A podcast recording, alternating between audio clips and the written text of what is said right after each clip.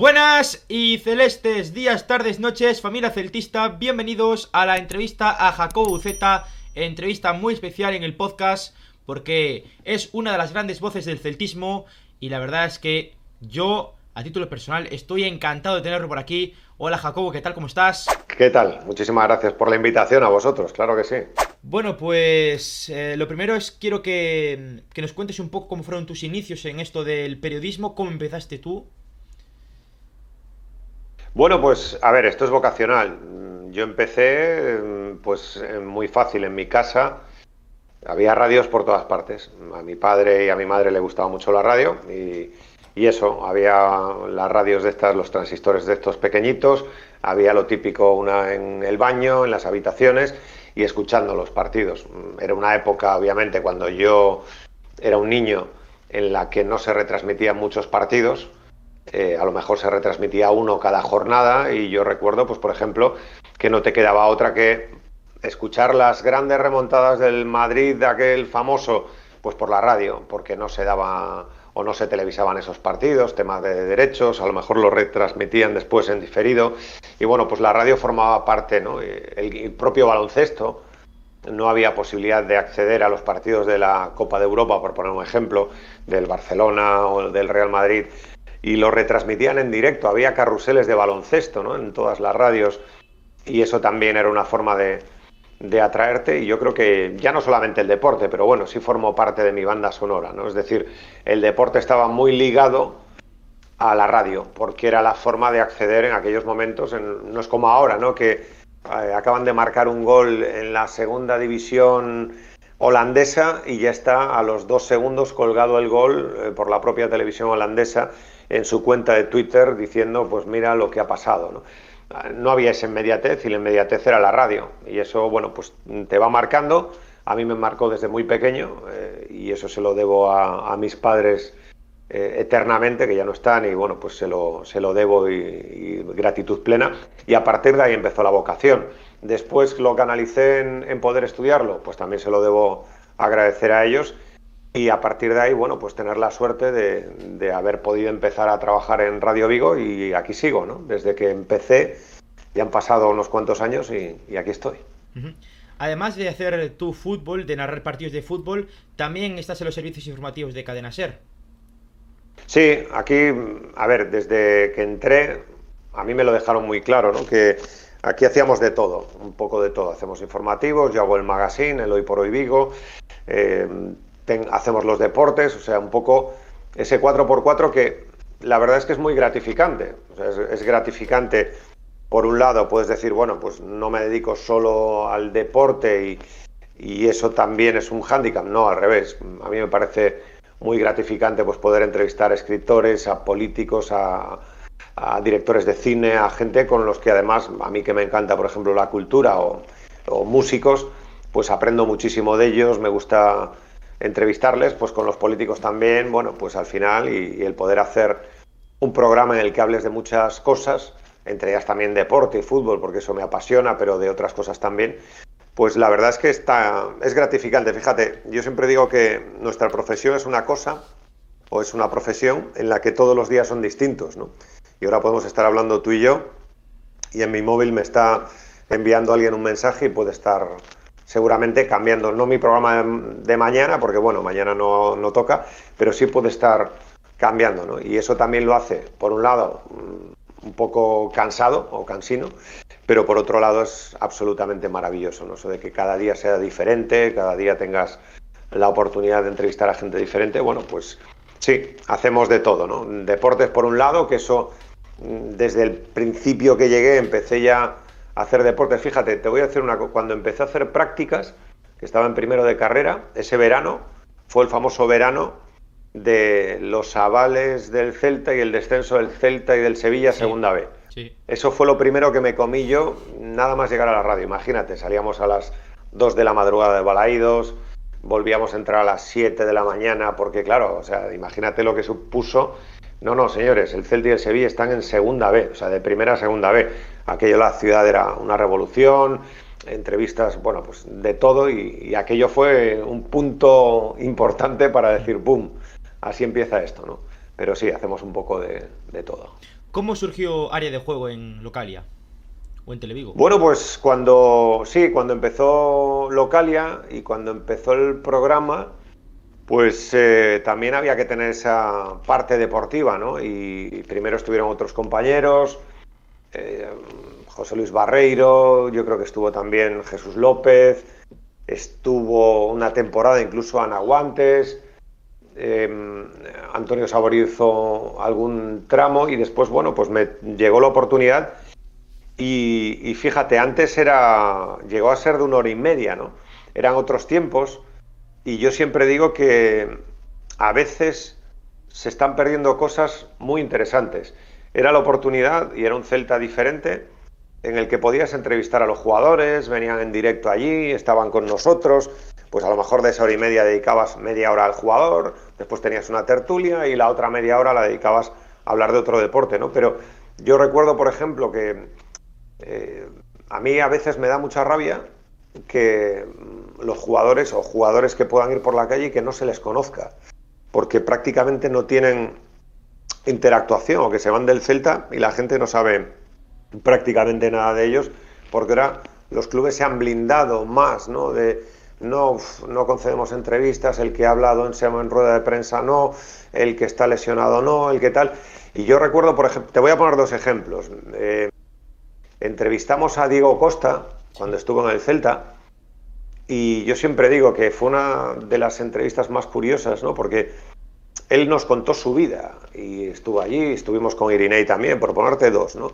Y entonces, claro, cuando te cuenta que con 12 años se va de su casa en un pequeño pueblo, una pequeña ciudad como es Lagarto, a Sao Paulo para ganarse la vida y para ser futbolista, pero que sus padres no tenían mm, posibilidades económicas y que eso le lleva pues incluso a trabajar en la estiva en el puerto. Imagínate un niño trabajando en, el puerto para ganarse un dinero y poder pagar la pensión.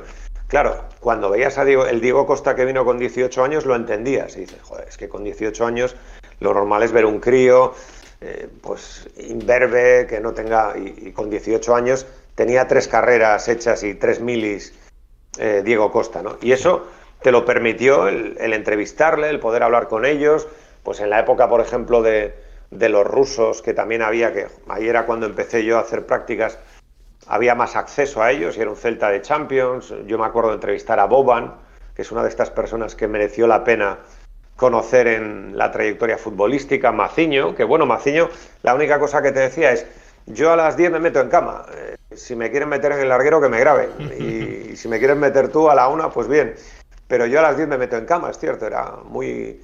Y, bueno, yo creo que ahora eso se está perdiendo, y permíteme que, que, te hable de esto porque me acordé ahora cuando estábamos hablando de área de juego, y bueno, pues empezó ahí, ya llevamos unos cuantos años todos los lunes, que yo siempre les digo, ahora que vienen al estudio Moncho Carnero y, y Escudeiro, que son dos símbolos del celtismo, y, que está Clemente Garrido, el compañero del diario AS, y está Alberto Bravo del Desmarque Celta. Yo siempre les digo, joder, qué gratificante sería un programa en el que tengas el descenso a 10 puntos o 15 puntos o 20 puntos y estés hablando de otras cosas. ¿no? Eh, yo ese es mi sueño, fíjate, el, tener una temporada tranquila, estamos a tiempo y ojalá sea así, pero yo creo que lo necesita el celtismo, ¿no? y tú lo vives y tú lo palpas, eh, tranquilidad, normalidad. Es cierto que estar en primera es un premio y hay que reconocerlo, pero un poquito de tranquilidad. Yo recuerdo, mira, te voy a poner una frase que me dijo un día el Toto Berizzo cuando estaba entrenando al Celta y había ganado el Celta en Riazor. Veníamos de, de Krasnodar, de eliminar al, al Krasnodar, y de repente eh, llegamos a Riazor, pero el domingo siguiente con muy poquito tiempo. O sea, había el equipo no había descansado prácticamente y gana en Riazor. Y estábamos a 15 o 16, creo que 17 puntos del descenso. Y me dice el Toto Berizzo en Riazor, no te acostumbres a esto, que esto no es, esto no es lo habitual, esto de estar con el descenso a 17 puntos, esto no... Y es verdad, ¿no? Y yo ahora muchas veces le doy vueltas y digo, ostras, no lo valoramos no por el Toto, sino ese momento, ese contexto. Y ahora cómo lo echamos de menos, ¿no? Yo, eso de no estar pendiente del, como la semana pasada, esta semana, ¿no? Estar pendiente de que no gane el Cádiz, que no gane el Alavés, ostras, qué bien, bueno, va ganando el Español, que no... Y ya estar pendiente de los rivales, yo lo echo de menos, un poco desconectar, ¿no? Eh, yo te quiero preguntar por qué es lo que más te gusta de tu trabajo y lo que quizás menos te gusta. Eh, si hablamos en general o de fútbol. En general, en general. En general, a ver, lo que menos me gusta es tener que hablar de, pues, por ejemplo, tragedias, ¿no? Que nos ha tocado desde, pues, el Prestige, que estaba sucediendo algo muy jodido para tu tierra, ¿no? Y, lo estabas contando y veías la impotencia de los marineros y veías a gente llorar. O cuando te toca alguna catástrofe, ¿no? Yo me acuerdo del accidente de Porriño, de tren. Pues bueno, mm, esos testimonios que tienes que, que hablar con ellos, que tener tacto y que es complicado, ¿no? O, pues la, la, tragedia de Paramos en Tui cuando hubo la explosión de, ese almacén en el que había pirotecnia, ¿no? Y, vas a hacer el programa allí y ves cómo están las casas, algunas de ellas desintegradas y estás ahí con gente que tiene su casa y que de repente está lloviendo y te dice, es que no nos dejan acceder por seguridad y es que está lloviendo en mi casa que no tiene el tejado porque lo ha reventado la, la deflagración, ¿no? la explosión.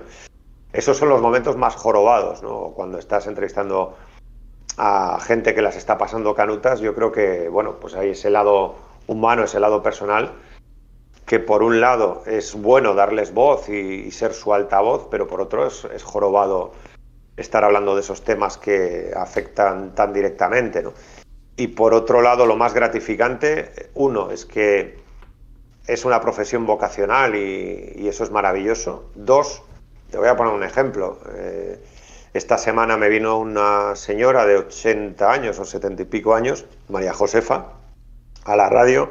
Estaba con nuestro director general porque tenía la ilusión de, de venir allí ¿no? y de saludarme. Bueno, pues eso es lo más gratificante, lo que te llevas, porque la radio tiene una cosa que es maravillosa que es que hacemos mucha compañía y muchas veces te sienten como, como alguien más, alguien con el que tú no hablas, pero parece que hablas todos los días con, conmigo, ¿no? Estás interactuando todos los días y eso hace que sea eh, parte de, de, de, su día a día, ¿no? Y eso es muy, muy gratificante, el, el ver y el, el, saber que puedes echar una mano a la gente también en muchos temas. A mí eso me parece lo más gratificante. Y si es el fútbol, narrar al Celta, yo siempre dije, joder, narrar un título del Celta, ese es mi sueño, ¿no? Uf. Estuve cerca con el de la Cartuja y bueno, cuando íbamos 0-1 dije, ostras, si ya lo cumplo ahora, igual, igual ya, ya tengo que dejarlo, ¿no? Y, y no, no pudo ser. Yo, eso, eso fue lo mismo que cuando un amigo mío, Modesto, que tenía un bar aquí en Vigo, me había, bueno, pues cuando, cuando fue el cambio de milenio y todo esto, me había regalado una botella de estas de lujo tal y yo le dije, ostras, esto yo no lo abro hasta que el Celta juegue la Champions. Joder, Lotina, en dos años nos hace jugar la Champions y tuve que abrir esa botella. Pues mira, al final pues lo diré. Que quiero que tú y yo narremos y podemos estar disfrutando un, un título o, o una, una opción europea, pues bueno, oye, ¿por qué no? Yo sigo diciendo que si llegamos a haber eliminado al Manchester y no es ganamos. Chauvinismo, ni, ganamos. Sí, ni, ni, tirar para casa, ni decir somos la leche, somos el Celta, no. Ganamos, por cómo estaba el Celta, y, exacto, y por cómo estaba aquel Ajax que era buenísimo, pero que era imberbe, que eh, con Cilles, con Dolber, con jugadores extraordinarios, pero yo eh, sigo convencido que si el Celta llega a haber pasado eh, en Old Trafford hubiese ganado esa, esa final de Estocolmo. Sí. Uf, es que recordar esa jugada eh, sí, esa duele, jugada. Duele mucho. La verdad es que sí. La, el gol de Fellaini que te hizo daño, ¿no? En, en, una jugada, bueno, pues obviamente tiene esa virtud del Manchester, pero sí. Eh, yo recuerdo incluso una justo antes que tuvo eh, Guidetti, que le dio mordida en el segundo palo, que estaba solo, ¿no? Y no pudo precisar el remate. Bueno, pues al final te faltó gol, hiciste todo lo posible para, para remontar. Eh, ver a Ultrafor aplaudirte, pues, y al propio Mourinho, ¿no? que no suele ser muy habitual ahora que está en la Roma y, y yo soy seguidor de la Roma y lo sufro, ¿no? Bueno, es lo que toca. Eh, pues ves que dices, joder, es que el propio Mourinho al acabar la rueda de prensa, como lo dijo, bueno, pues es de esas oportunidades que, que pasan pocas veces, ¿no? Porque llegar a semifinales es difícil, llegar a una final hubiese sido la leche. Y, y, yo creo que además era una final muy igualada. Fíjate, el Manchester en una final, yo te diría que ni de broma hubiésemos podido ganar. Al Ajax de Ámsterdam yo creo que sí, que lo hubiésemos podido ganar. Ese hubiese sido mi sueño, me quedé en las semifinales. Eh, gratificante, por ejemplo, mira, te voy a poner un ejemplo de esa misma etapa que fue preciosa, ¿no? Hay otras que son, a ver, la Champions, pues cuando sonó la musiquilla en el jam break del, en el jam del estadio de Brujas, en el debut del Celta en la Champions, yo no me lo creía. Visto en perspectiva, yo pensé que nunca íbamos a ver al Celta en Champions, sinceramente. Y, de ese año del 2017, cuando eliminamos al, al Genk y nos metimos en semifinales y rompimos ese techo, que fue el techo que tuve yo. O sea, yo en los partidos del Celta en Europa pues yo viví eso, uy, uy, uy, el del Marsella, el Olympique de Marsella, etcétera, etcétera, el Lens, eh, que te quedaste a las puertas de, y siempre en cuartos, y siempre en cuartos. Y ese momento en el que llegas a las semifinales, y recuerdo compañeros que estaban ahí eh, conmigo en, en Genk llorar, eh, y recuerdo al Toto emocionado llorar, y recuerdo a muchos celtistas llorar ahí en la grada. Y ese recuerdo me lo llevo siempre, ¿no? Y dices, vale, no jugamos la final, no la ganamos, pero ese momento de decir, ostras, ¿se puede romper el techo de cristal de, las, de los cuartos de final? Eso es muy gratificante. El narrar victorias del Celta en el Camp Nou, en el Bernabéu o tal, eso, para, yo que soy celtista, es que no me puede hacer más ilusión. Mm. A mí quizás me dolió más eh, la eliminatoria de Mendizorroza, ya que era un equipo que a priori eh, era recién ascendido, se le podía ganar, en liga se le ganó con un gol de Radoya en el 89, y a mí la verdad es que me dolió muchísimo esa eliminatoria, porque en casa, no sé si te acuerdas, supongo que sí, de que... Paró Pacheco 5, 6, 7, sí, hubo un palo. Un palo, sí, sí, claro. Eh, mm. Y después en la vuelta, incluso otro palo de Yaguas pasó una parada de Pacheco. Y, y el taco, el taco de Yago que la salva Pacheco, sí. Claro, y que te marquen después en el 78 de partido, pues a mí me, vamos, me pareció horrible esa noche. Eh, acabó el partido y me, fui a la cama a llorar porque estaba eh, desconsolado. Eh, yo soy del 2002. Mm, yo, mi mayor decepción que me llevé con el Celta fue los penaltis de Granada. Y, sí, claro. Eso yo que lo viví allí fue, fue muy fastidiado. Sobre todo porque yo siempre digo, ¿no? Y, lo hablábamos antes fuera de, de antena. Ostras, es que la segunda división es y lo vivimos muchos años, ¿no? Es muy dura. Son 42 etapas, o sea, son 40, como dice Fernando Vázquez, son 42 etapas en las que como mínimo pasas tres crisis. Si superas esas tres pájaras, no hay problema. Pero el problema es que eh, la paciencia no siempre permite que pases esas tres pájaras, ¿no? Y acaban echando al entrenador, porque pensaban que tenían que ir primero, porque tal. Y aquel fue el primer momento en el que de repente vimos, ostras, estás en el playoff, te metiste en el playoff. Fue como aquello que habías intentado durante varios años, que veías que era imposible y que no, y que era todo el rato, bueno, si ganamos un par de partidos nos enganchamos a la lucha y veías que no había forma. Yo creo que fue muy duro, pero también es cierto que sirvió para cambiar el chip. O sea, es un poco lo de Genk, lo que te decía. Eh, que Sir Paco Herrera nos metiese en, el playoff sirvió para demostrarnos que era posible, ¿no? que, era, que era posible ascender. Y eso yo creo que es importante. ¿no? Y el equipo eh, se mentalizó, una vez que llegas, puedes. Vale, pues ya está. Si no es este año, es el siguiente. Y eso es muy importante, ¿no? que el equipo tuviese esa mentalidad, que por ponerte un ejemplo, Fernando lo consiguió. Fernando Vázquez bajo un equipo de Champions, que no es, o sea, imagínate un vestuario de Champions, ¿no? Y coger ese vestuario y decirle, mira, ahora vas a salir a jugar, recuerdo el primer partido fue en el Estadio Juegos del Mediterráneo contra el Almería. Y ahora te vas a mentalizar, te vas a motivar y vas a jugarme a las 12 de la mañana en Almería a 35 grados, casi sin tele, sin impacto mediático, tú que eres un jugador de Champions, y eso es muy difícil. Y Fernando lo logró, ¿no? Logró cambiar el chip y que el equipo ascendiese. Y Paco Herrera fue capaz de eso también, ¿no? Y yo creo que el Toto, ya siguiendo con los mismos ejemplos, fue el entrenador que nos dijo, oye, ¿cuántos años lleváis sin ir a Europa? Diez. Sí se puede ir a Europa. Oye, ¿cuántos años lleváis sin jugar unas semis de Copa del Rey? Muchísimo. Pues sí va, sí se puede jugar unas semifinales, sí se puede romper ese techo de cristal de, de cuartos de final.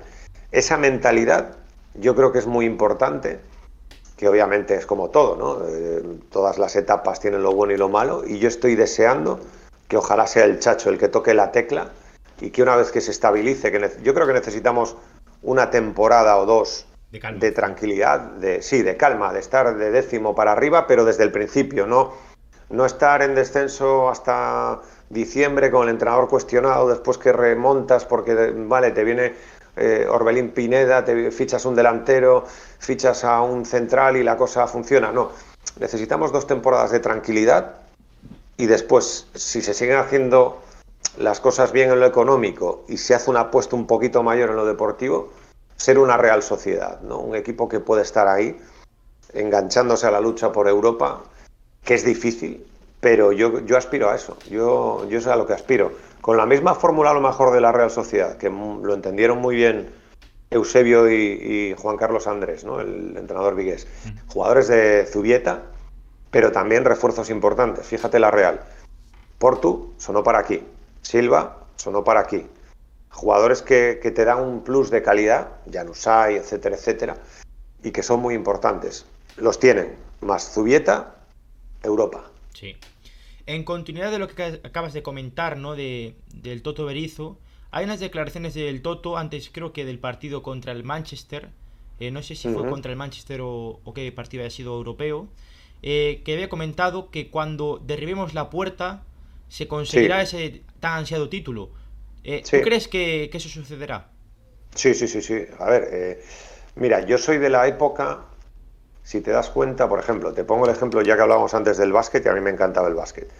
la mejor generación de jugadores del Barcelona se quedó sin la Euroliga, o sin la Copa de Europa por aquel entonces. Los Epi, Sibilio, Solozábal, jugaron finales, las perdían. Era un poco, eh, te comías la cabeza y llegabas a la final y de repente te dabas cuenta que no eras capaz de ganar. Y cuando el equipo estaba en el mejor momento posible, ostras, la yugoplástica, fuera. Y, esa generación no gana la Copa de Europa. En fútbol, el Barça, hasta el 92 no gana la Copa de Europa.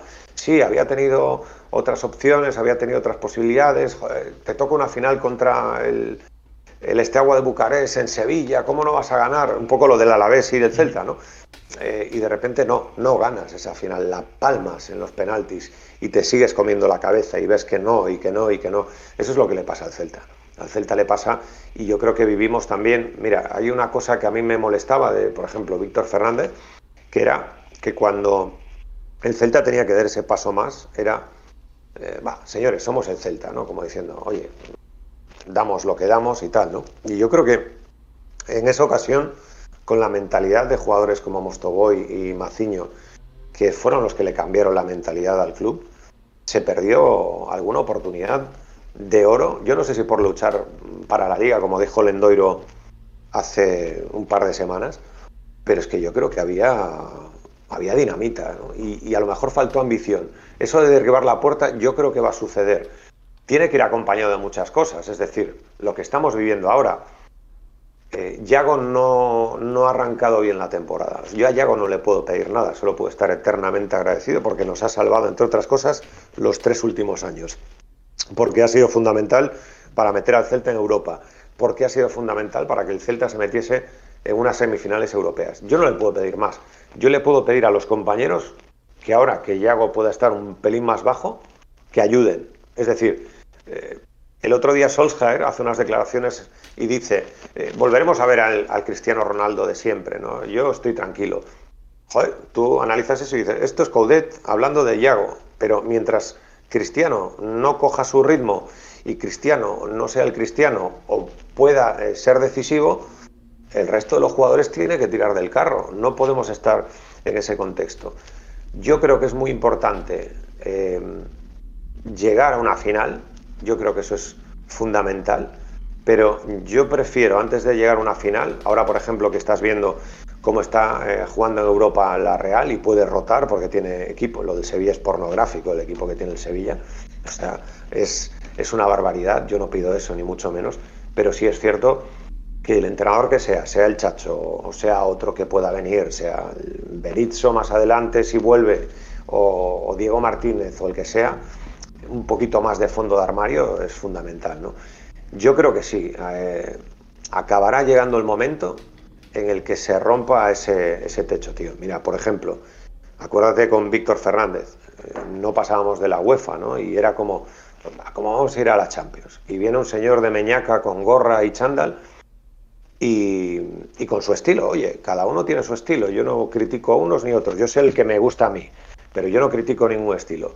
Y lo tiene, que era un tipo absolutamente honesto, bueno, pues con sus armas mete al Celta en la Champions y consigue algo que no había conseguido, eh, por ejemplo, ni Javier Ureta ni Víctor Fernández en las temporadas anteriores.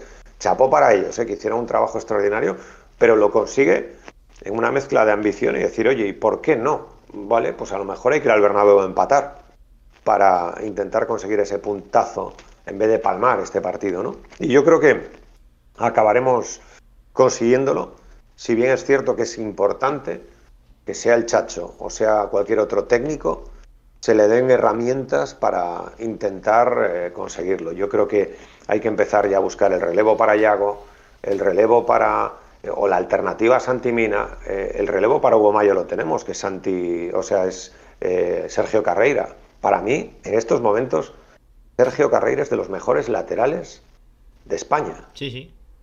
Pero es que no tengo ninguna duda, que no es porque sea de aquí, que no es porque sea del Celta, es que fíjate un detalle, a Luis de la Fuente le encantaba Sergio Carreira.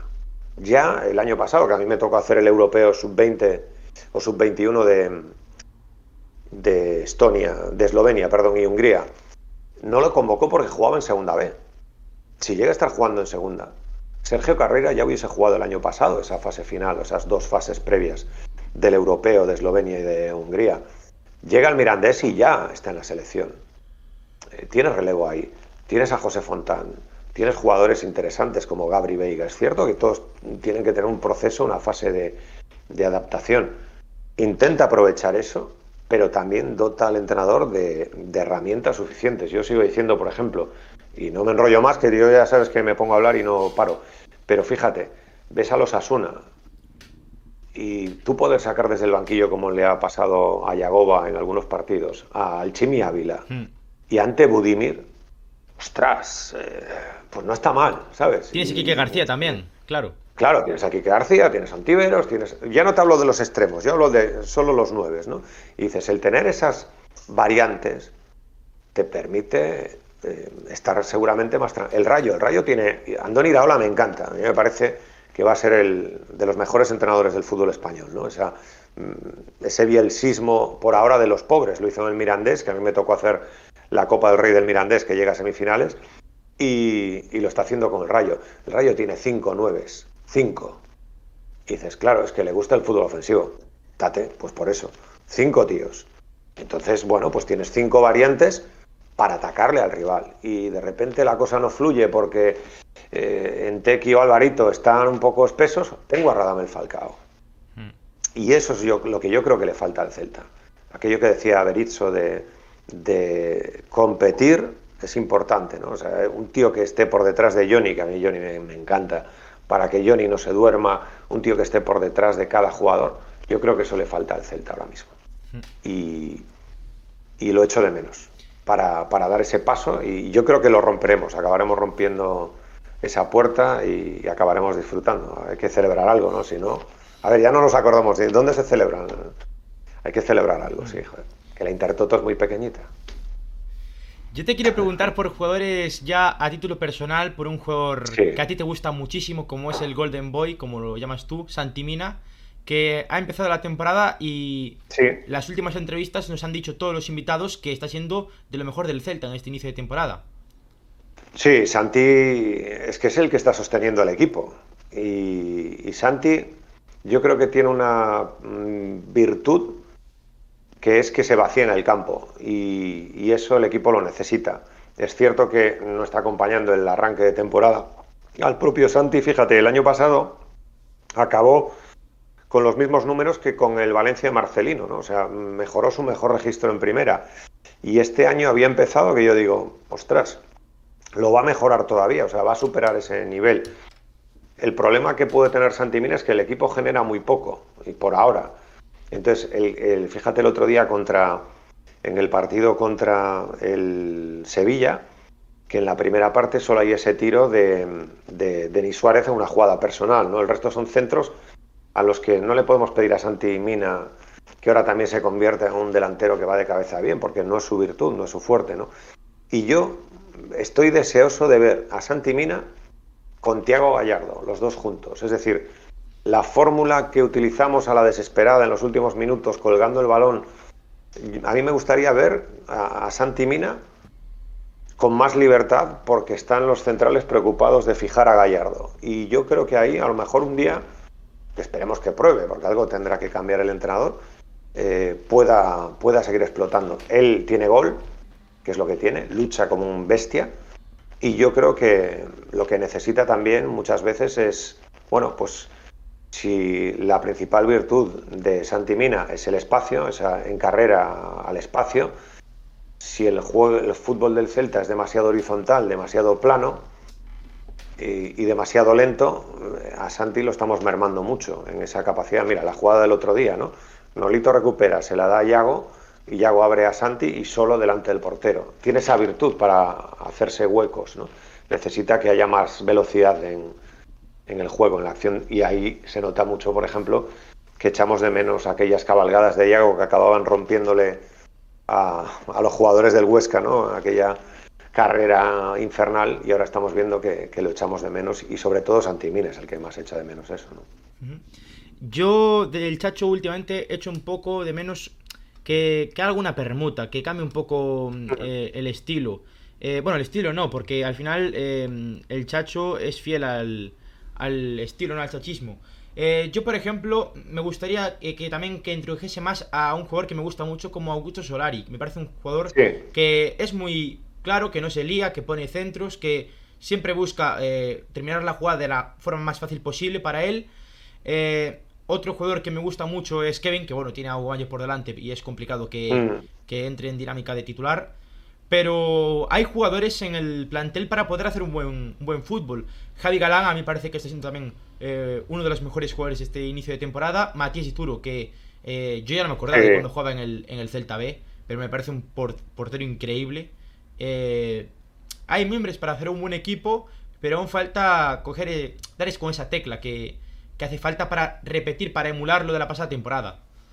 Claro, es que cuando empiezas mal ya hay dudas. Sí. O sea, sea el Celta, sea el Granada, sea el Getafe, sea el Levante, sea el Alavés.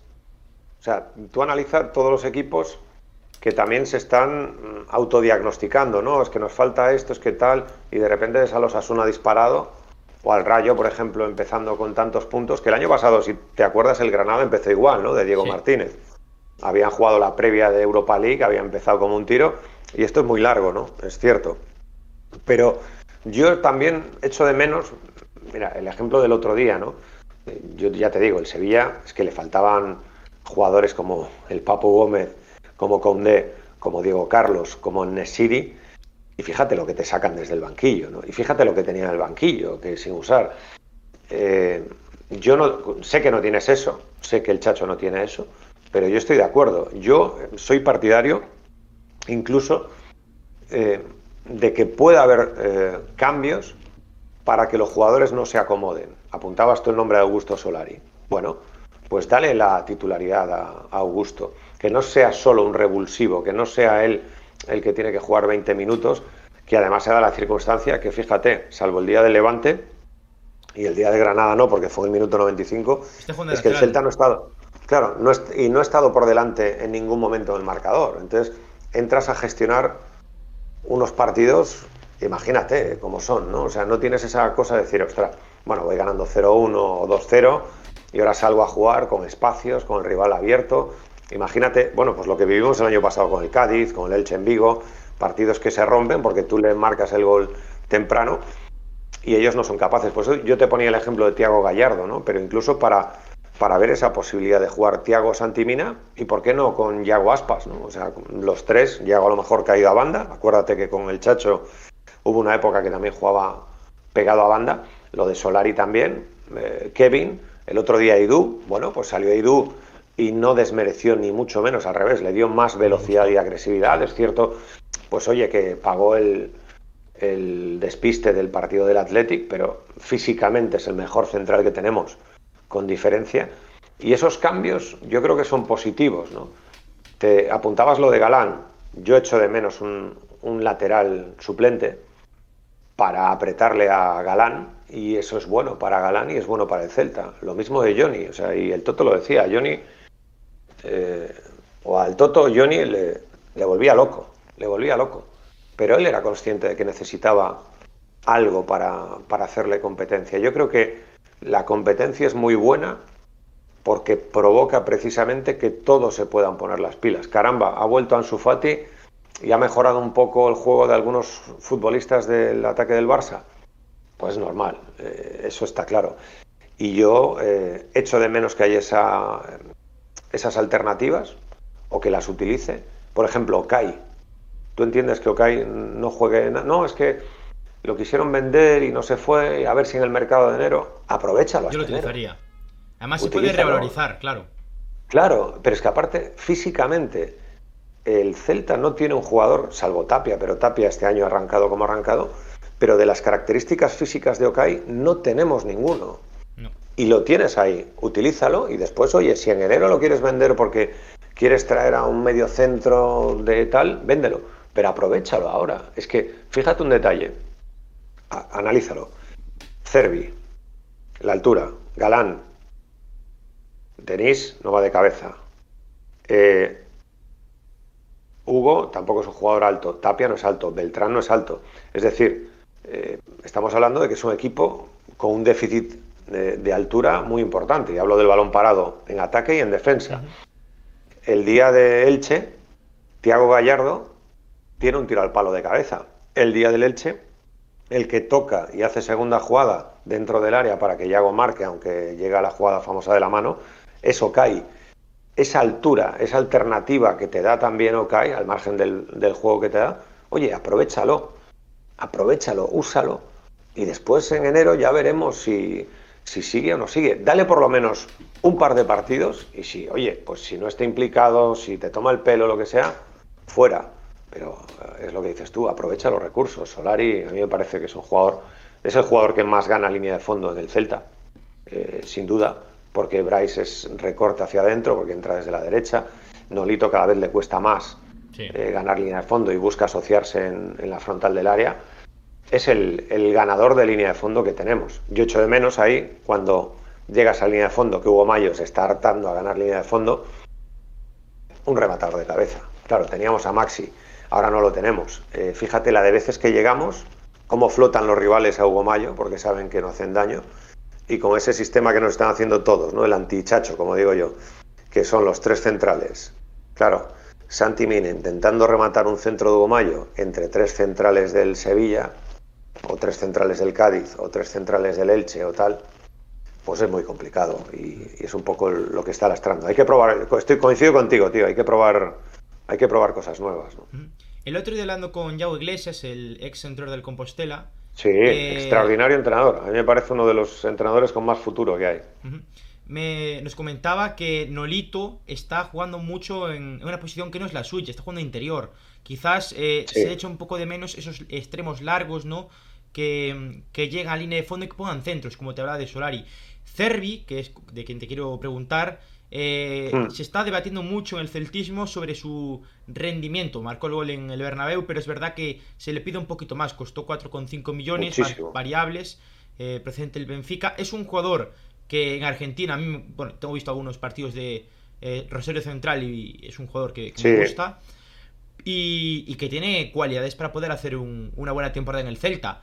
Eh, ¿Qué te parece a ti, Franco Cervi? El del Celta no lo sé. Eso ahora mismo no lo sé. A ver, tampoco en el Benfica estaba siendo muy regular. El de Rosario, aquel que le llamaban el nuevo Messi, pues, pues claro, eh, estaba a un nivel elevadísimo. De hecho, es cuando el Chacho lo quiere fichar para Racing de Avellaneda y no pueden ficharlo por tema económico, pero ya se interesó por él. Pero a mí me parece hasta el momento una incógnita. Sobre todo una incógnita porque cuando, a ver, Nolito, si tú lo analizas fríamente, el, la entrega de un jugador como Norito es absolutamente gratificante para, para mí personalmente. Sí, a mí también. también.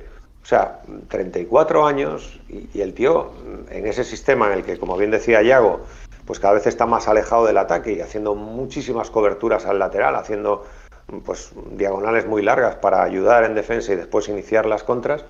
Ostras, tú ves que se vacía, tú ves que llega al minuto 60, pero, pero vamos, eh, cascado, porque es que está haciendo un esfuerzo brutal y el otro día o en los partidos anteriores sale Cervi a un ritmo completamente lento, cansino, como si estuviese en otro partido, ¿no? Y dices, ostras, no, es que esto ya, esto no nos lo podemos permitir. O sea, el, momento en remor, soy muy bueno y, ya está, y dádmela, que no, que el fútbol es otra cosa. O sea, es que hoy en día, si te das cuenta, el fútbol está cambiando muchísimo. Estamos viendo cómo eh, el Barcelona, obviamente con la crisis que tiene, pero el Barcelona está gestionando el 1-0 contra el Dinamo de Kiev. El Paris Saint-Germain, que tiene el mejor ataque de la historia o del mundo, apenas es capaz de ganar por una contra y un penalti, ¿no? Un penalti dudoso, por cierto, el otro día en el partido del Paris Saint-Germain. Pero hay pocos ejemplos, salvo el Bayern, que está jugando a ese, a ese nivel, o, el City, pero no siempre. Hay muy, eh, el fútbol cada vez está más igualado. Entonces, cuando el fútbol está mm, tan igualado, el banquillo está decidiendo y el ritmo, ahora que es un fútbol de cinco cambios, vamos a ver cuánto dura, tú no puedes salir al trote en un partido. ¿Tienes mucha calidad? Sí. El otro día nos deja el detalle del recorte y el disparo desde la frontal. Bien.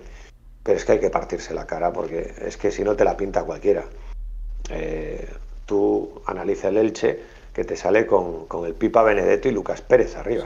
Que Lucas Pérez a mí es un jugador que me gustó en su día mucho y que no nos olvidemos que juega en el Arsenal. Pipa Benedetto, ostras, es el Pipa Benedetto, pero tienes a Lucas Boye, que es un jugador eh, para ser una mm, segunda o tercera alternativa interesante, y Javier Pastore. Javier Pastore en el Elche. Eh, todos tienen. En el campo hay que demostrarlo. Y Cervi hasta el momento, me dices, ¿se puede llegar a parecer algo al de Rosario? Ojalá. Pero tiene que poner mucho más de su parte. Es decir, yo creo que no es titular, entre otras cosas, porque no está dando el rendimiento en los entrenamientos el rendimiento necesario para que el chacho, que es argentino, que lo conoce, diga, ostras, tío, tú tienes que jugar. Si Nolito sigue jugando por delante de él, Nolito que lleva cero goles, cero asistencias por ahora. Pero su rendimiento y su honestidad en el campo está siendo infinitamente superior a la de Cervi. A mí, por un lado, me preocupa, oye, chapó por Nolito, pero que se ponga las pilas Cervi, porque como bien apuntabas, que son casi 6 kilos, ¿no? Cuatro y medio más variables conseguibles. Ostras, en un equipo para como el Celta, yo siempre decía que eh, en Remor era nuestro Dembélé, ¿no? O nuestro Coutinho. No hables de Remor en este podcast. No, pero hay gente, hay gente, hay gente que es muy de Remor en este podcast. No hables de él. Están todos hablando de Remor. pero me refiero, me refiero en, en el aspecto económico, ¿no?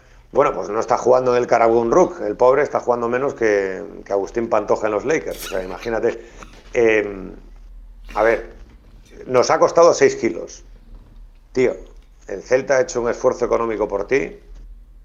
Necesitamos verte más y más ahora. Lo que decía antes, mira, el que tienes ahí, que es el que nos ha dado todo, Yago.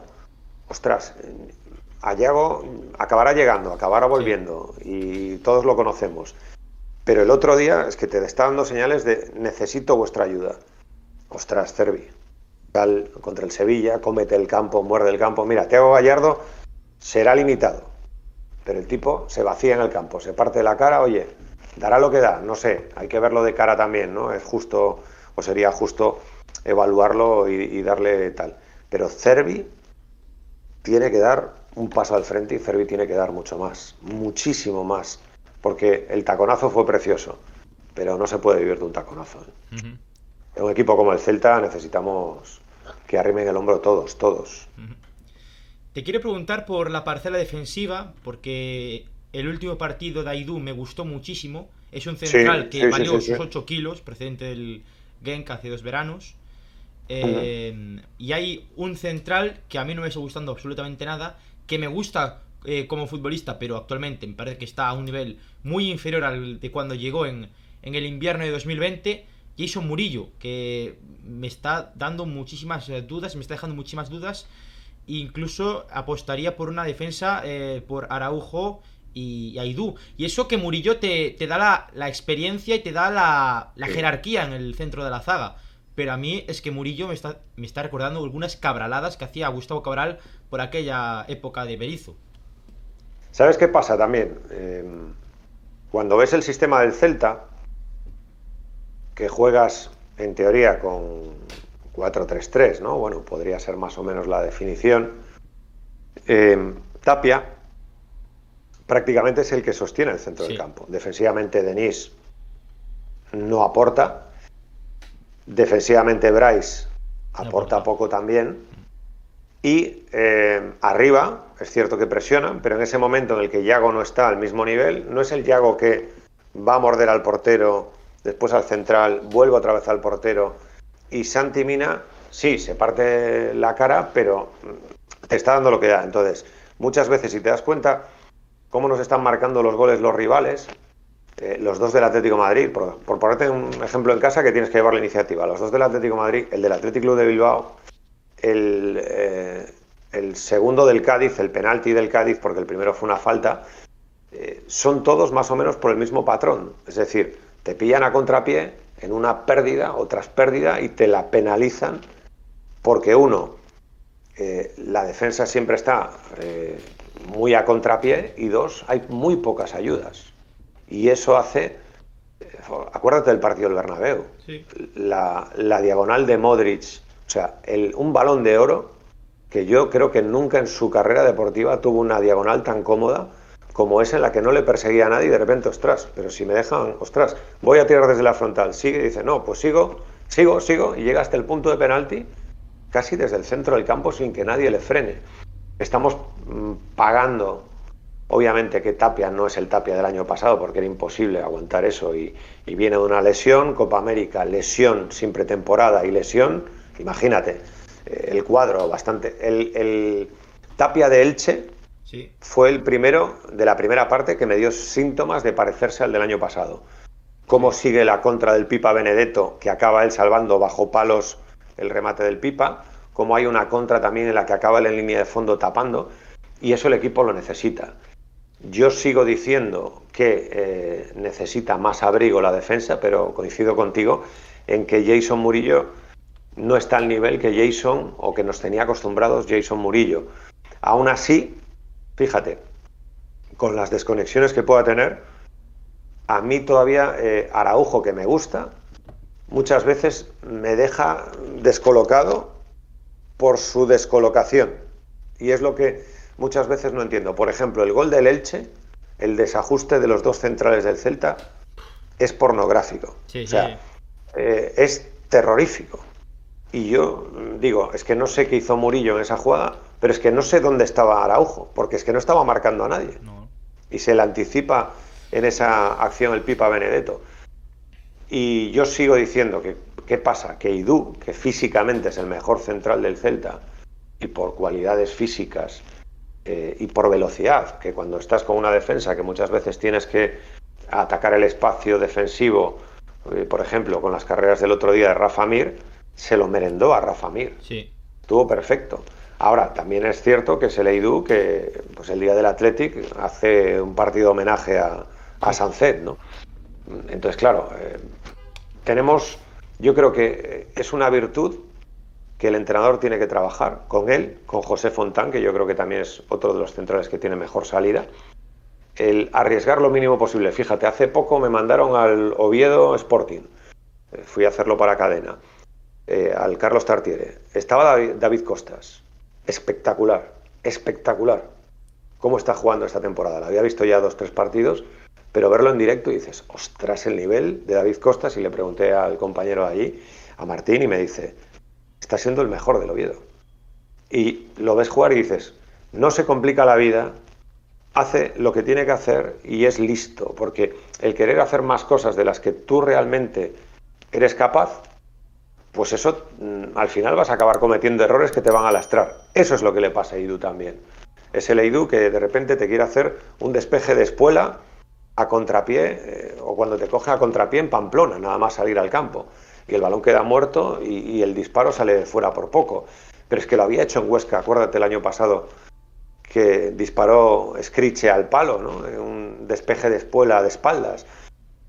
Ese es el miedo que a mí me da. Ahora, que se merece una oportunidad, es que tiene que jugar Eidú porque es el defensor seguramente más físico y mejor que tengamos al espacio.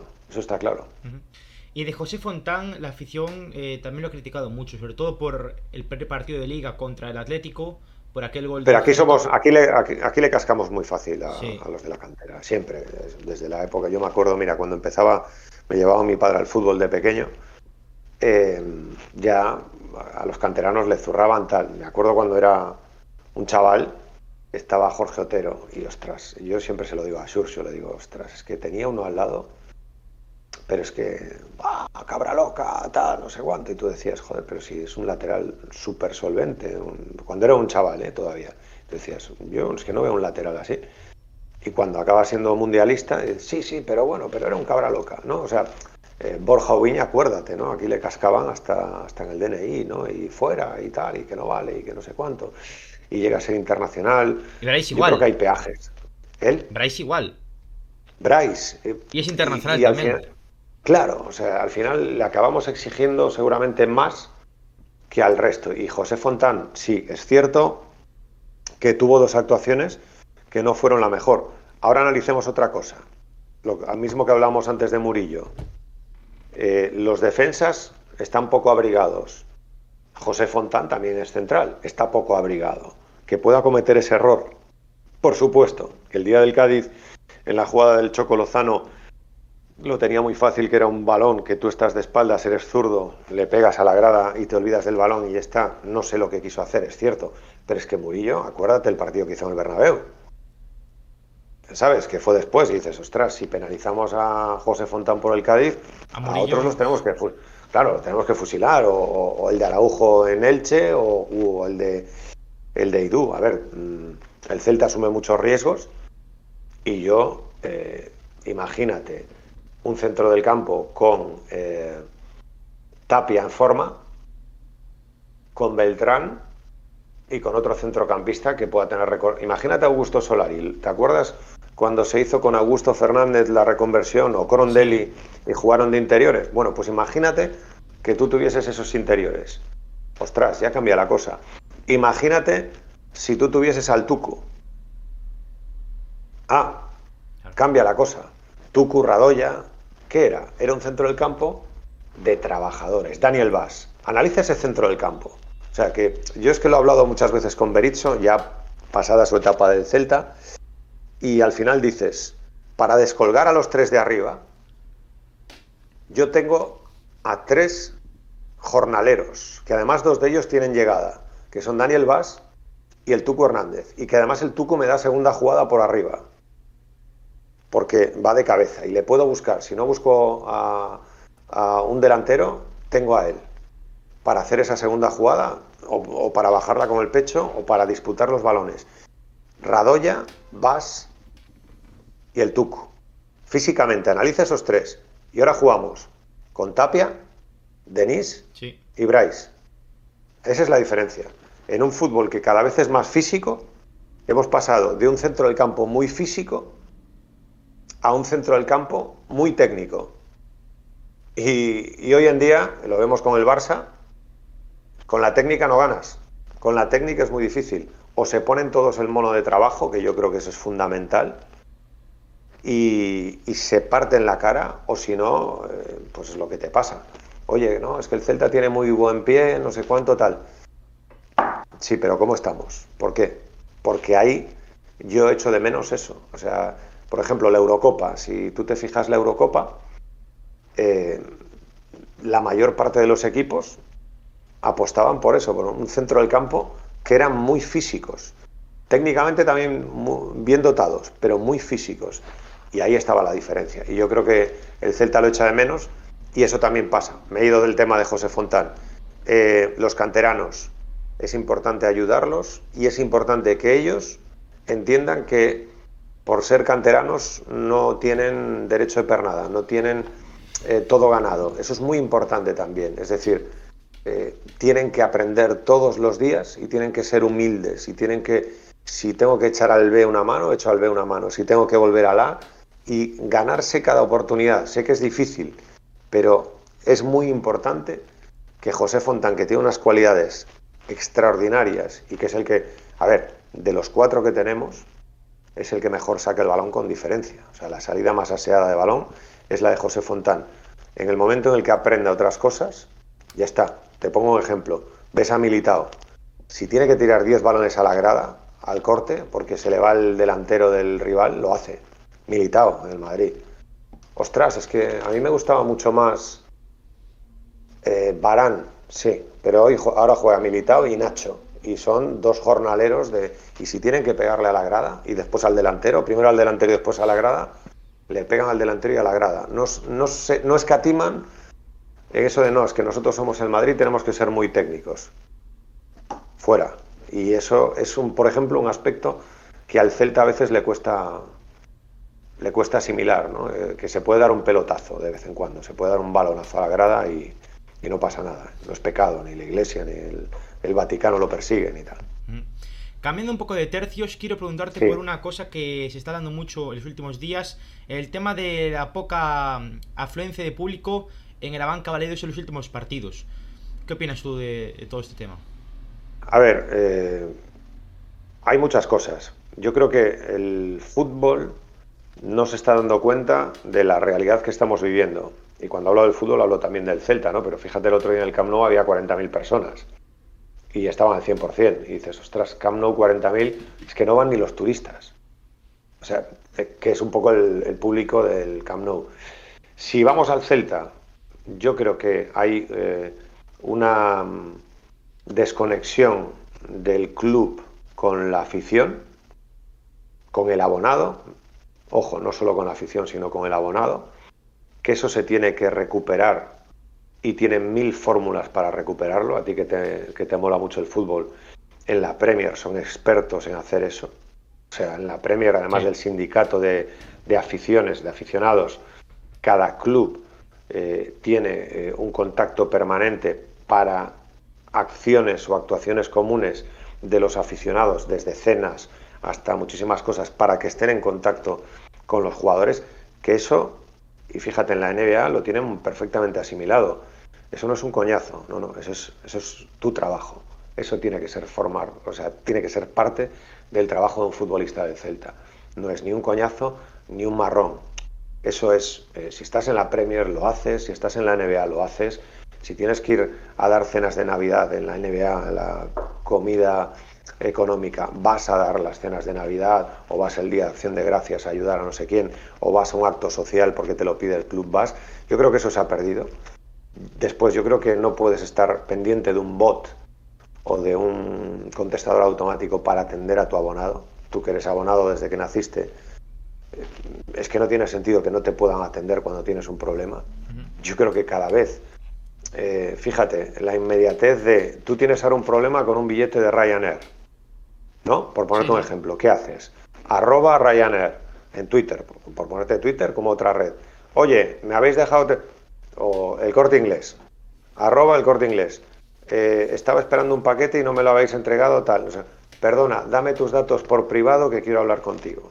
Pasa eso ahora, es decir, la inmediatez, porque saben que resolverle los problemas a la gente es mucho más importante para sus marcas, si hablamos de grandes marcas internacionales, Vodafone, Movistar, etcétera. Eso es lo más importante en estos momentos. Tú no puedes pensar que eh, tú tienes un premio por ser abonado del Celta. Es que eso para ti tiene que ser, tienes que dar tú las gracias, no, no. El Celta es el que tiene que dar las gracias a todos y cada uno de los abonados, a todos y cada uno de las personas que no pudiendo ser abonados, se compran una entrada para ir al fútbol. Digo el Celta porque estamos analizando el Celta, pero para cualquier equipo. En el momento en el que eso empezó, esa percepción empezó a cambiar, malo. En el momento en el que tú a las peñas no les das el mimo y el cariño que, necesitan, yo pongo el ejemplo siempre de los carcamans. Joder, que vienen desde la Illa de Arausa. Tienen un O sea, le tenían que poner Le tenían que poner pero una alfombra roja que entrasen en Balaídos y el otro día que se quedaron fuera porque no les habían dado las entradas a tiempo y que, claro, tenían que contratar los autobuses y que no pudieron venir, no me acuerdo qué partido fue, si fue el anterior al del Sevilla, fue el anterior al del, Granada, que no pudieron venir, a mí se me caería la cara de vergüenza dejar a la peña seguramente más numerosa de, de aficionados y de abonados del Celta en tierra por una mala gestión, a mí se me caería la cara de vergüenza. Y ves que no pasa nada y no se toman medidas. Y está muy bien, eh, no sé, eh, hacer bien, que lo hacen bien en las redes sociales, el community manager que hace un trabajo extraordinario, pero hay que mimar al socio. Yo pongo otro ejemplo que a mí me parece alucinante. Se ha hecho la sede en el centro de la ciudad. Cuando yo era pequeñito y querías comprar alguna entrada o sacar algún suplemento del Celta, íbamos a la central de espectáculos, que estaba allí, al lado de la heladería del Gran Capitán, de Manolo, en Velázquez Moreno, al lado de la sede del Celta. ¿Por qué no pones una taquilla en la sede? No es la sede, no es para que el celtismo esté atendido. Pues pon una oficina ahí o pon una atención que tú puedas ir a arreglar un problema de tu carné. Que no solo tengan que ir a tomarse un croissant, a la sede del Celta o a comprar una camiseta. Pero ya no solo eso, Jacobo. Eh, mediante lo, por, ejemplo, el otro día tenían incidencia, después te contaré fuera de cámaras, eh, una incidencia con el tema de, Porque yo me cambié la grada de Areiros, con mi peña. vale, pues tuvimos que ir presencialmente porque mediante el teléfono que el club tiene para ese tipo de cosas, tienes, que, llamar tropecientas veces para que te contesten al teléfono. Y un club de primera división no puede tener eso. O sea, hay clubs que tienen mejor atención al, abonado, al cliente, como quieres Pero tú no, tú no lo ves alucinante, que lo que estábamos hablando antes, que si las grandes marcas se preocupan de mimar a una persona que a lo mejor se ha comprado un billete y no vuelve a pisar un Ryanair en su vida y le quieren intentar cerrar al máximo la incidencia, y aquí hemos vivido en la primera jornada de liga, acuérdate, ahí me han llamado padres que a su hijo lo mandaban a una grada de seis años y a ellos a otra. Sí, sí. Y esto volvió a pasar en la siguiente jornada. Y dices, ostras, pero realmente no se dan cuenta que hay un problema muy gordo y que hay que tomar medidas. Y, el ejemplo que te ponía yo de, de, lo de la oficina de, o una taquilla en la sede, es que a lo mejor por príncipe, mira, ahora que llega la Navidad, puedes pasar cuatro veces a la semana. Sí. Pero por Balaídos tienes que ir específicamente a las taquillas de Balaídos.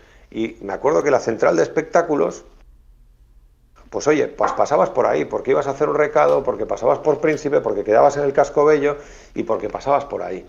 Eso es lo que se ha perdido hasta ese punto, ¿no? De decir, tengo una sede en el centro de la ciudad, pero no es una sede efectiva.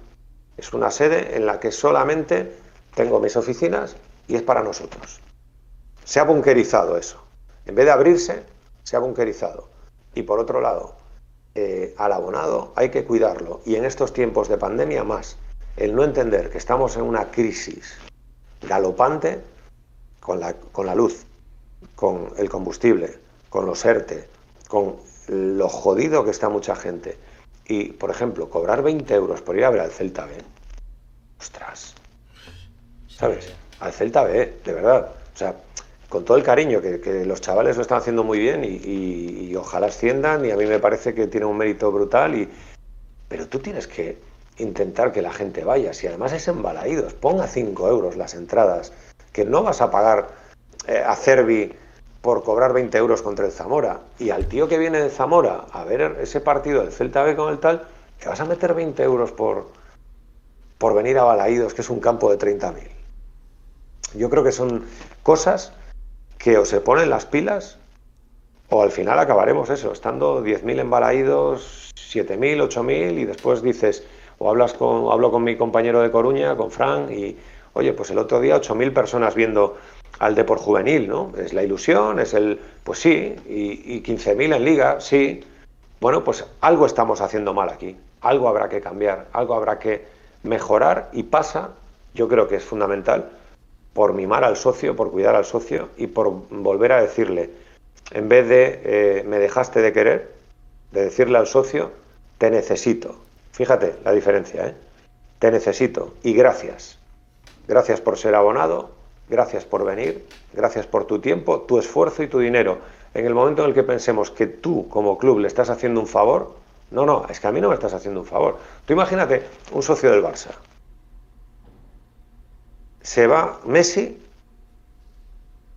se va Grisman en la última jornada y fichan a Luke de Jong. Y le dices, oye, sigue pagando tus 800 pavos de abono.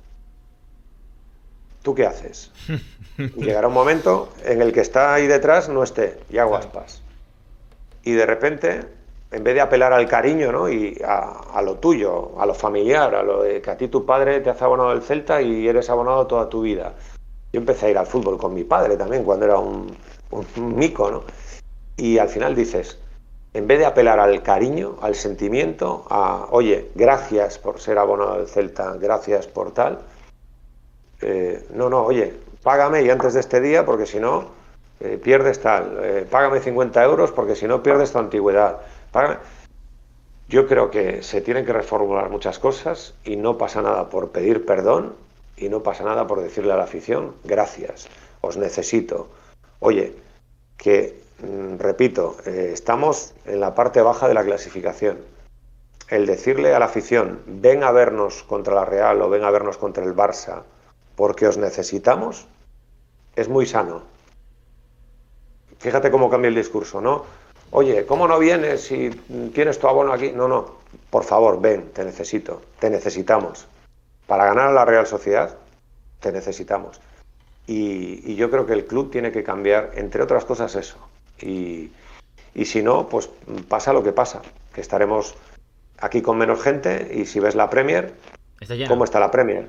claro, si ves la Bundesliga, ¿cómo están los estadios? Y lo explicaba muy bien Pep Guardiola, dice, el fútbol eh, tiene un precio económico en Alemania porque la gente no eh, deja de hacer las cosas que le gustan, que es ir a los conciertos de música clásica, ir a los, eh, al teatro, ir a los museos, y entonces, como tiene que pagar los museos, el teatro y la música clásica, el fútbol tiene que ser un acontecimiento familiar y los precios son más bajos.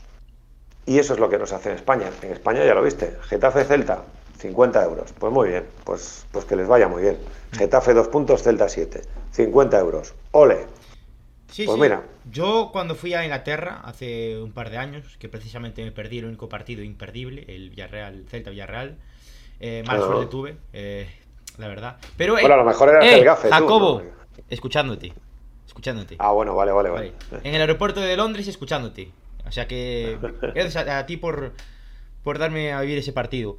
Eh, no, yo, yo, yo, no soy gafe, la verdad. Eh, yo lo que noté allí en. lo que noté allí en. En Inglaterra es que, por ejemplo, las camisetas o las entradas, yo porque el sábado me volvía, si no iba a ver un partido de la Premier allí en, en bueno, el campo del Arsenal, en, el Emirates. Y, y, noté que las entradas son súper super baratas. O sea, para gradas como por ejemplo tribuna, están al cambio, no sé, a 15, 20 euros. Y es algo aquí en España, el partido de la Real Sociedad son 60 euros en tribuna. Un jueves a las 7 de la tarde, que es una auténtica barbaridad. 60 euros. O sea, quieres. Es el efecto contrario al que estamos pidiendo los aficionados. O sea, en vez de poner eh, precios más baratos para un mal horario y para un mal día, tío, pon las entradas, yo que sé, a 15, 20 euros como máximo. Ya te estoy. Eh, claro, te, pongo un ejemplo. Yo he ido a ver a Loporto en Champions. Y es muy barato también. Eh, por 30 euros. Sí. Partido gordo de Champions. Sí. He ido a ver al Oporto en la Supertasa. Partido entre semana. Entonces dices, ostras, entre semana y jugaban con el Río Ave.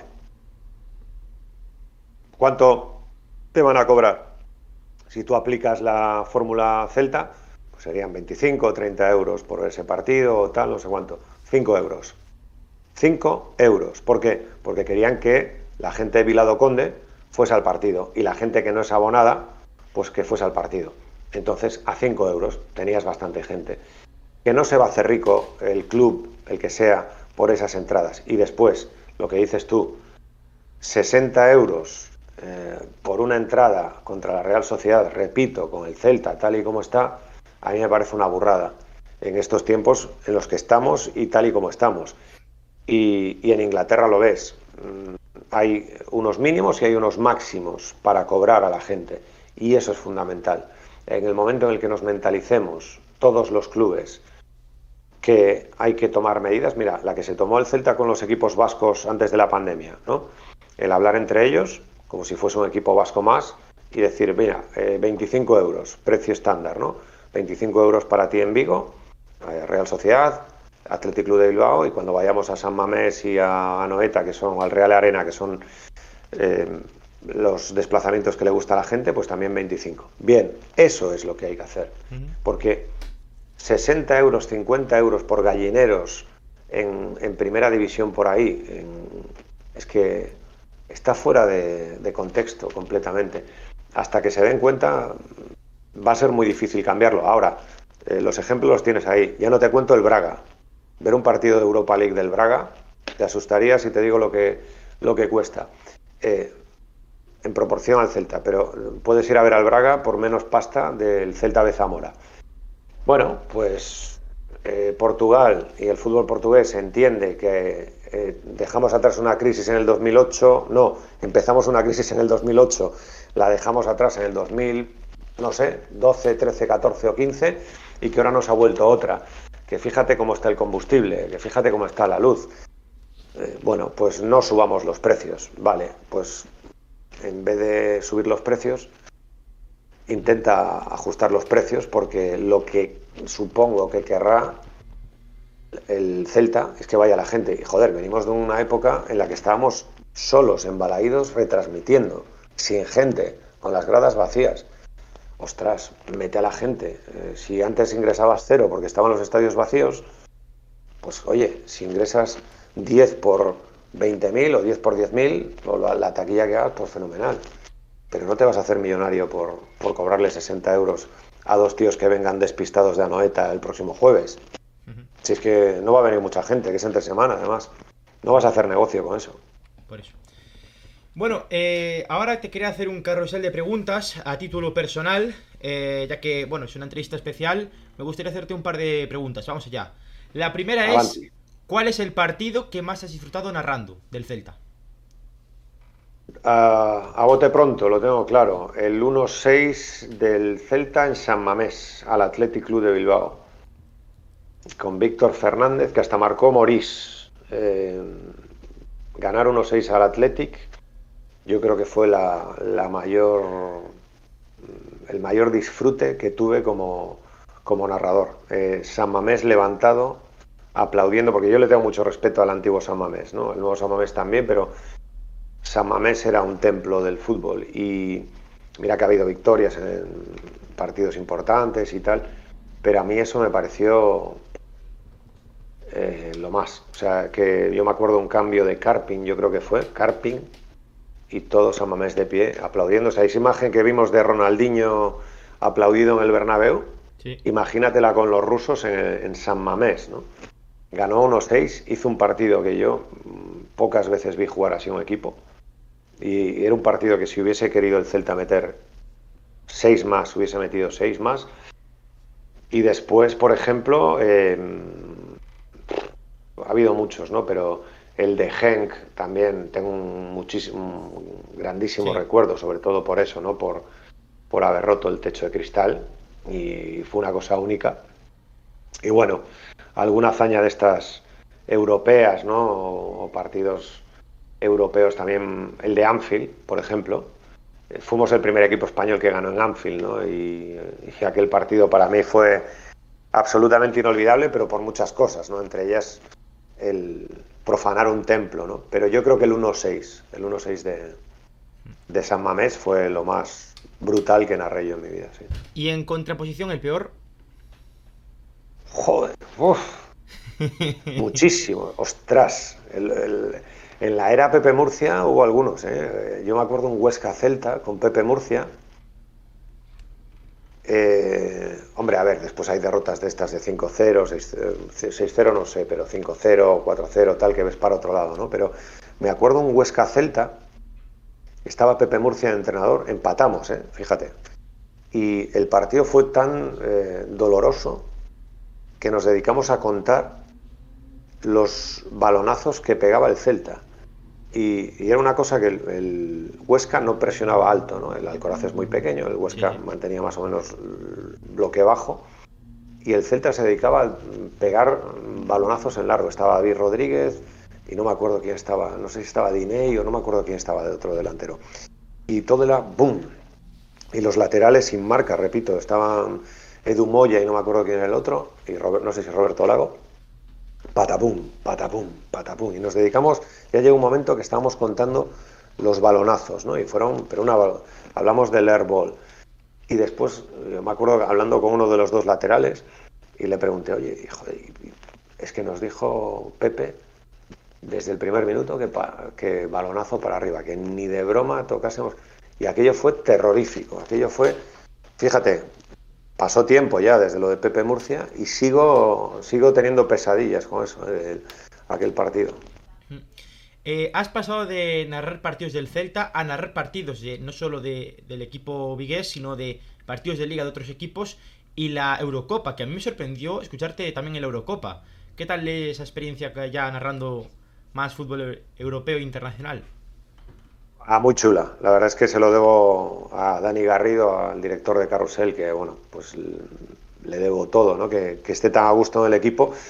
Y, bueno, fue una experiencia extraordinaria. Sobre todo, eh, a mí hay una cosa que me gusta mucho cuando, por ejemplo, son otros equipos, que es eh, que obviamente nuestro equipo, que, que tienes que estudiarte muy bien a los dos equipos, tienes que ver sus partidos, los preparo, me gusta mucho preparar los partidos, ¿no? dedicarle muchas horas, ver, ver los partidos, los últimos, los tal, eh, todas las alineaciones y bueno, pues si es de la Liga Española, más o menos mm, yo veo mm, la mayor parte de los partidos, intento ver todo, ¿no? pero lo tengo muy controlado, la segunda también, aunque el otro día me gustó mucho el Oviedo y la Eurocopa fue una experiencia brutal, mm. eh, a mí me pareció alucinante, era la primera vez que, que tenía una experiencia de ese tipo, ¿no? Y, y hacer ya, yo pensé que iba a hacer un par de partidos y, tal, y bueno, pues hacer partidos de octavos, hacer partidos de cuartos, fue una experiencia alucinante, alucinante. Yo creo que, que es muy divertido, es muy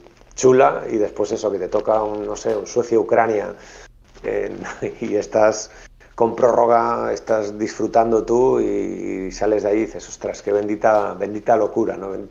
Una Eurocopa, un, bueno, un Mundial tiene que ser la leche, que yo no, no he estado nunca, ¿no? Pero es, es disfrutar al máximo, es responsabilidad también, pero estoy eternamente agradecido a, Dani por la oportunidad que me dio, claro que sí, en la, en la Eurocopa. ¿Estás contento con la aceptación del público a tu libro? A ver, yo creo que yo lo hice para mí, fíjate, para divertirme. Es un divertimento, yo creo que es eh, acercarse al fútbol y a muchas de las cosas que pueda rodear el mundo del fútbol y que desde esa experiencia pues lo plasmé en, un libro, ¿no? Con un tono muy, muy humorístico y es acercarse a muchos de esos agentes del fútbol que yo creo que, a ver, a mí me gustó la aceptación que tuvo y se lo agradezco a todo el mundo que, que lo haya comprado pero mi pretensión era que me apetecía en ese momento escribirlo. Lo escribí y eso es como todo, ¿no? Es muy gratificante el, cuando tienes el libro ya físico y lo tienes en tus manos. Yo me acuerdo además que la copia que se envió a edición y todo eso, la, la plastifiqué y se la regalé a mi padre. Y bueno, pues son cosas que quedan, ¿no? Y, y, lo disfruté mucho. Yo creo que, bueno, pues el que lo haya comprado, ojalá lo, lo disfrutase, yo, esa era mi intención, ¿no? que la gente pudiese desconectar, pasar un buen rato leyendo cosas que cuando las lee dice, ostras, por ejemplo, lo de, es que en agosto a treinta y pico grados hay gente que sigue yendo con bufanda al fútbol, ¿no? En Sevilla. Tú, ¿ves? Pues eso, son fenómenos, son fenómenos eh, absolutamente paranormales. O que se siga pidiendo al jugador que llega, que, que dé los toques ¿no? en su presentación y que esté ahí dándole toques y tal al balón. Otra cosa pues que se perdido del fútbol, ¿eh? Las presentaciones. Ahora ya no se hace. Eso, ¿ves? Ya no se hacen presentaciones. Antes sí, ahora ya es una cosa más posmoderna. Mira, el Celta, por ejemplo, dejó de hacer las presentaciones. Otra cosa, de, se lleva al jugador allí a la oficina de, de Asede, le hacen una foto y ni siquiera hacen la presentación con nosotros. Fíjate. O sea, que ya a, veces hasta no hay ni la propia presentación del jugador que le puedas preguntar algo tal, no. Y, con los aficionados que a mí me gustaba mucho. Yo recuerdo la de Cataña con 3.000 personas haciendo la gaviota ahí en, ¿no? con la grada llena, ¿no? Más de 3.000, no sé cuántas había, una burrada. Creo que la última fue la de Rafiña. Creo que fue la última. La, de Rafiña, que hubo la leche de gente también, ¿no? Y, la de Remor también hubo mucha gente. Y la de Remor también, bueno. Pues, perdónale, señor, porque no saben lo que hacen, ¿no? Bueno, pues ahí estaban también en, la presentación, ¿no? Pero bueno, no, hombre, este es de broma. Ya sabes que hay muchos enremorianos del séptimo día, nada. Algún día tendrá suerte. Mira, Dembélé, Dembélé es un jugador extraordinario, fíjate. La cabeza, la cabeza es la cabeza. Y si no va la cabeza, no va. Tengo dos preguntas de los celtistas de la diáspora que están aquí como colaboradores. Eh, Edu Burga, celtista peruano. Hombre, la Lima Limón Connection. Efectivamente. claro que sí. te iba a preguntar, me dijo eso. Eh, un gran saludo desde la Lima Limón Connection. Eh, ¿Cómo nace tu afición por el Celta y qué opinas del celtismo en la diáspora? Mira, mi afición por el Celta empieza cuando mi padre me empezó a llevar a Balaídos cuando yo era pequeño. Después seguí yendo con mis vecinos, que convivíamos con ellos muchísimo y, e iba todos los domingos al fútbol con ellos, hasta que me fui a Salamanca a estudiar, que con ese mono que tenía de fútbol, pues me iba a ver al Salamanca.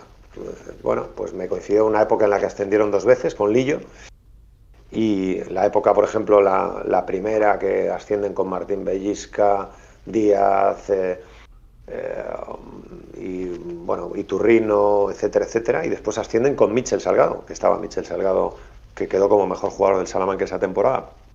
Bueno, pues fue, fue gratificante.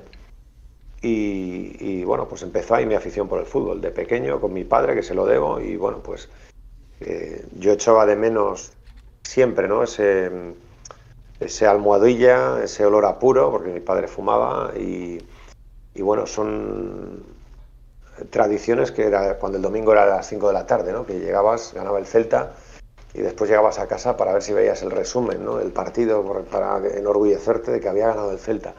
En el estudio estadio, que solo había un resumen de aquella.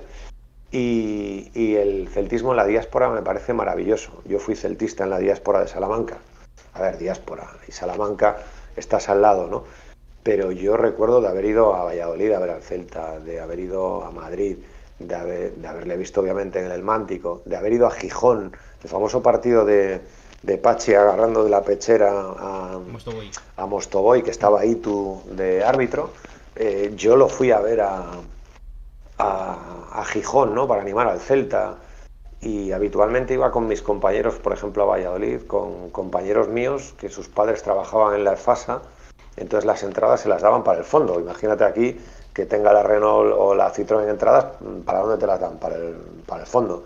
Entonces yo allí callado, sin animar, y todo el mundo animando al, al Valladolid, ¿no?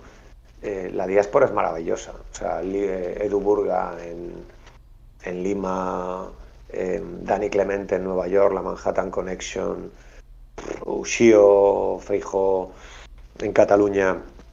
Eh, muchísima gente, Ojilla, Otto, que, nos escucha desde Madrid, gente en todo el mundo. Yo, mira, eh, ah, desde Toronto también nos escuchaban, desde Argentina, Juan Oscar Otero, acabamos haciendo una, amistad con él, ¿no? Eh, nuestro oyente de Buenos Aires, que acabó convirtiéndose en un amigo nuestro de, todos los componentes del Sanedrín. Y eh, Paul Roth ya, que está en Francia ahora y, en Toulouse ahora creo, que antes estaba en París, ¿no? la, conexión parisina que teníamos ahí. Haces muy buenos amigos, haces gente que todos los domingos tenía un, motivo para saludarte y tú un motivo para, para estar eternamente agradecidos a ellos. O sea, aún con Dani Clemente estuve este fin de semana en el partido contra el Sevilla y yo a Dani, a su mujer, a Silvia, a Alex los quiero un montón, ¿no? Porque es que, fíjate lo que te decía antes de, que es muy gratificante porque la gente te siente de su familia, porque te oye todos los días. Yo a, Edu, a, toda esta gente, los considero también como de la familia del fútbol, ¿no? Los considero uno más. A Manu Carreiro, que estuve el otro día con él, bueno, pues a, muchísimos. Y el, estar escuchando al Celta, muchos de ellos, acuérdate, con esos horarios, que nos íbamos pensando en Asia y que dábamos por saco a, Sudamérica y a Latinoamérica, pues me acuerdo eso. Un oyente que estaba siempre escuchándonos en Sonora Obregón. Teníamos a uno también en el desierto de Atacama, en Chile, que nos escuchaba siempre. Mm en Buenos Aires y a lo mejor eran las 3 de la madrugada, 4, no sé cuánto, y me decía... En Tennessee también te escuchan. en Tennessee, sí, en, en Tuzla, en Tuzla, Oklahoma, nos escuchaba también, er, ¿cómo se llamaba? Ah, ahora estoy espeso, nos escuchaba. Es que hay una barbaridad de celtistas eh, en Sudamérica y yo, yo, de verdad que no sabía que había tanta gente del Celta. Sí, no lo sabía. Sí, sí, sí, sí. Modesto, mi amigo que estaba en, Los Ángeles, también estaba Rubén en Los Ángeles, que nos escuchaban siempre. Recuerdo que Modes iba con la pegatina del Celta en, en, el coche por Los Ángeles, ¿no? Y que una vez fue al médico y, llevaba una sudadera como la tuya, ¿no? del Celta. Y, el médico era, era un hispano y de repente la ve y dice, ah, pero ¿eres seguidor del Celta? Tal, sí, sí, soy español, tal, no sé, cuánto, Celta, tal, no sé cuánto. Y fíjate, estás eh, Sergei. Sergei es maravilloso, que está en Ucrania, ¿no? Y, perdón, en Ucrania, en Siberia, Dios mío, en Siberia. Ah. Y que se hizo, fíjate, cuando jugó el Celta en Krasnodar, sí. Sergei vino a ver el partido. Y claro, puedes pensar, bueno, de Rusia a Rusia, pues vale, no, no, no. Krasnodar es el mar Caspio y desde Siberia son 9.000 kilómetros. Sí, sí, o sea, Sergei hizo más kilómetros casi que nosotros para ir a ver al Celta.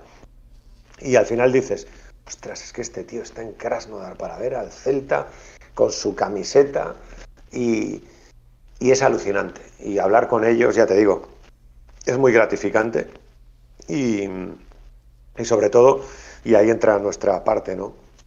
Que supongo que te pasará a ti lo mismo, el poder hablar con ellos y darles alegrías, pues el poder, joder, decir hemos ganado y, y cantarles y contarles pues la victoria contra el Genk contra el Krasnodar, contra el Shakhtar Donetsk o la que sea, sí, para mí es flipante, para ellos tiene que ser la... Mira, la Peña Blaucel, Manuel de Besa y toda la gente de la Peña Blaucel, es, que la Peña Blaucel, fíjate, yo le tengo un cariño de la leche, porque cuando fueron los años de, de Longanoite de Pedra de segunda, es que la Peña Blaucel estaba en Huesca, en el Alcoraz en el estadio del Nastic de Tarragona, el nuevo estadio.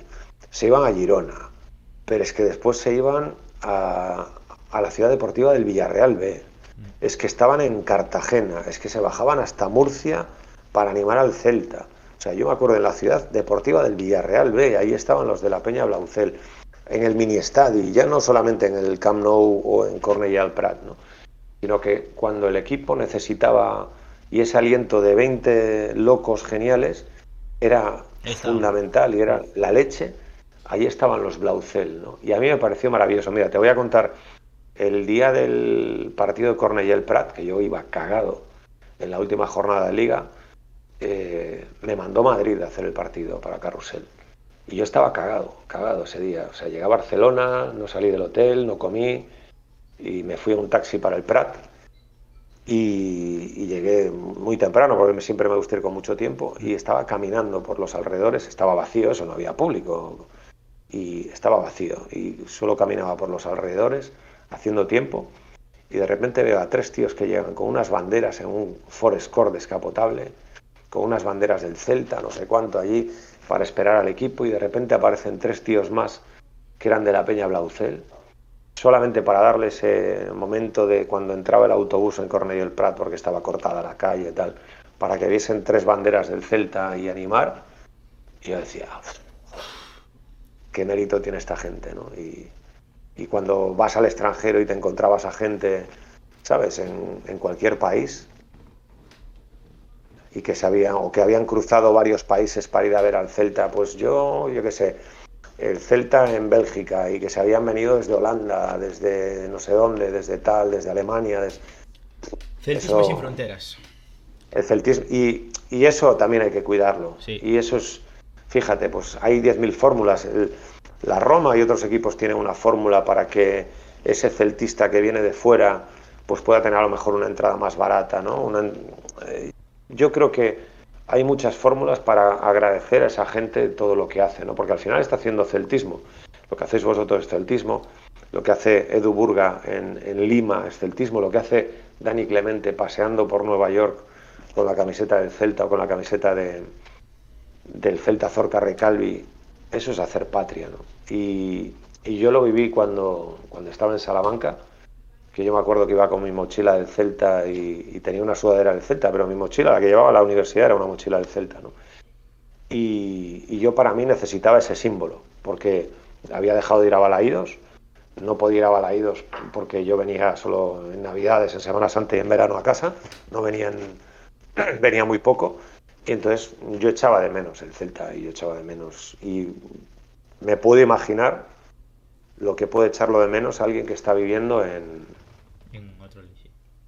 en otro lugar. Te voy a poner, mira, eh, ya que hablaba de él, ¿no? que lo quiero con locura a, Juan Oscar Otero, de Buenos Aires. Él me cuenta, él es de Mos, ¿no? y se fue de muy pequeñito, a, como muchos de, de nuestros familiares o de, mucha gente que te oye, bueno, pues se fue a, a intentar ganarse la vida en, en, Argentina, al otro lado del Atlántico, ¿no? Y él es un loco del Celta maravilloso, es, es genial. ¿no? Y está casada con una argentina, tiene hijos argentinos que le siguen inculcando ese celtismo, ¿no? Y me hace, una, me hace mucha gracia, ¿no? Porque él tiene una expresión que es cuando llegan esos partidos que a Edu le pasará y a otros muchos de las tantas de la madrugada, de poner el despertador para levantarse a ver al Celta, ¿no? Y que la mujer le dice una frase que es, que es buenísima, que es, eh, eh, vos no cruzas el charco, ¿no? Tú, ¿no? tú no cruzaste el charco, tú sigues allí, ¿no? Mentalmente sigues al otro lado del Atlántico. Y eso es maravilloso, ¿no? Que siguen sintiéndolo. Y, me acuerdo cuando ganó el Celta en el Camp Nou, que lo llamamos al acabar el partido, porque habíamos hablado antes, y se me echó a llorar, ¿no? En la retransmisión, porque para él la victoria del Celta en el Camp Nou, que no había ganado en toda su historia, pues había sido uno de sus mayores alegrías en el Celta y, y el tío se me echó a llorar como un niño pequeño, ¿no? Ahí en, en antena. Y son esos momentos que dices, solamente estando a miles y miles de kilómetros de Balaídos, puedes sentir lo que siente esa gente. Y te pongo otro ejemplo, ¿no? que es maravilloso y es otra anécdota de Juan Oscar. Es que ya te digo, con Juan Oscar tenemos muy buena relación y te vas a, te va a alucinar. Hmm. Eh, alguna vez, de vez en cuando, ahora no, por la puñetera pandemia, ¿no? pero antes de la pandemia alguna vez venía aquí y, y estaba con nosotros y tal, y iba a ver algún partido, ¿no? Y, él cuenta siempre una anécdota de un partido que vino a ver al Celta y estaba en la grada de marcador y de repente eh, se guarda un minuto de silencio, ¿no? Por, en Balaídos, y ya sabes que en Balaídos pues suena el Negra Sombra, ¿no? interpretado magistralmente por, por uno de nuestros vigueses más internacionales, que es Carlos Núñez. Y entonces eh, él está en Balaídos, empieza a sonar el Negra Sombra, está ahí en la grada, suena en negra sombra y empieza a llorar como un niño pequeño. Y tiene cincuenta y pico años. ¿eh? Y de repente el de al lado le dice, que eres familiar del que, del que murió, ¿no? Y dice, no, no, no, no soy familiar, ¿no? Ese sentimiento de decir, estoy en Balaídos, estoy viendo al Celta, está sonando Carlos Núñez, interpretando un poema de Rosalía como es negra. El tío lloraba ¿sabes? Y era como, ¿qué más puedo pedir, no? Esto es, ¡buah! Y eso, pongámonos en su piel y, oye, pues la diáspora es maravillosa, mm. celtista, y que los necesitamos. Mira, lo que hablábamos antes, ¿no? Los necesitamos en tu podcast, los necesitamos en la radio, los necesitamos que sigan sigan bancando, que diría el Toto, ¿no? Que sigan bancando, que los necesitamos. Si me dejas mandarle un saludo a los del podcast, eh, celtistas sudamericanos, quiero mandarle un saludo a, Edu, por supuesto, celtista peruano, que se ha despertado a las 5 de la mañana para narrar el Celta BD por de la pasada temporada, o sea, un fuerte abrazo para él. A Emi Sanducero, celtista charrúa, desde Paysandú, uruguayo, uruguayo. Le mando un fuerte, un fuerte abrazo. A Marcelo, eh, celtista brasileño de Osasco. También te mando un fuerte abrazo, Marce, a ver si estás en el próximo programa. A Peregrino de Bahía Blanca, Argentina. Y a Fer, mi eh, River Platense favorito, que también es del Celta. Eh, bueno, eh, realmente todos los que estaban por aquí, hay algunos que no tienen ningún tipo de raíz con Galicia, otros que sí, son todos de cada país, no son españoles.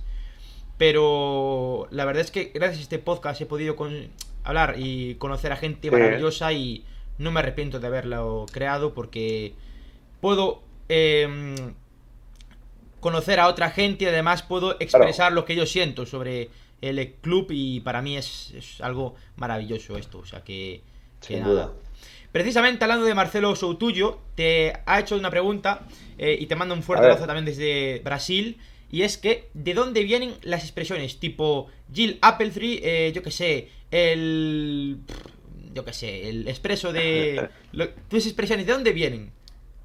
A ver, a mí siempre me gustó eh, ponerle motes a todo el mundo, ¿no? Yo creo que también eh, hace, bueno, menos monótono, seguramente, ¿no? Para, para que no sea Javi Galán pasa no sé quién. Hay mucha también ascendencia de, narradores argentinos, ¿no? que a mí me, gustaba mucho, ¿no? como todo el mundo tenía un mote, ¿no?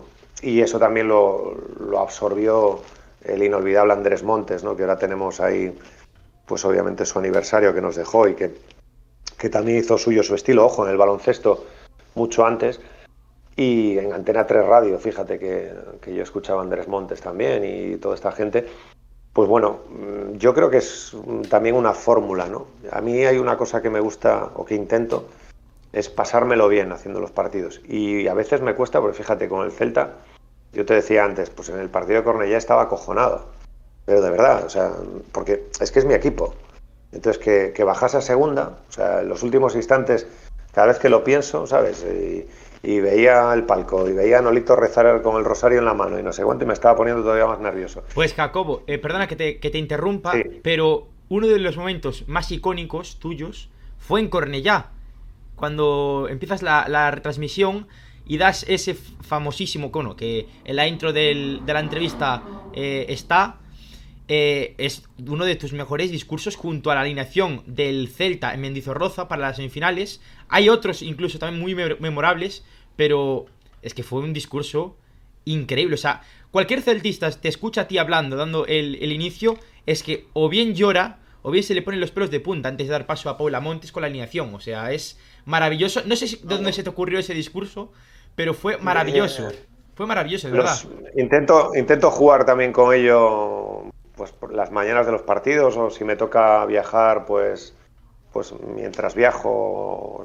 a mí me gusta eso. Sí, eh, pero intentaba eh, motivar a la gente y motivarme yo, porque estaba acojonado, te lo digo sinceramente. Y bueno, eh, pues sí, a ver, es mi pasión, el fútbol es pasión. Y, radiar, que a mí me gusta la expresión argentina, radiador, ¿no? Y sí, lo de Jill Appletree y compañía, bueno, pues al final es quitarle un poco de hierro, ¿no? A todo, ¿no?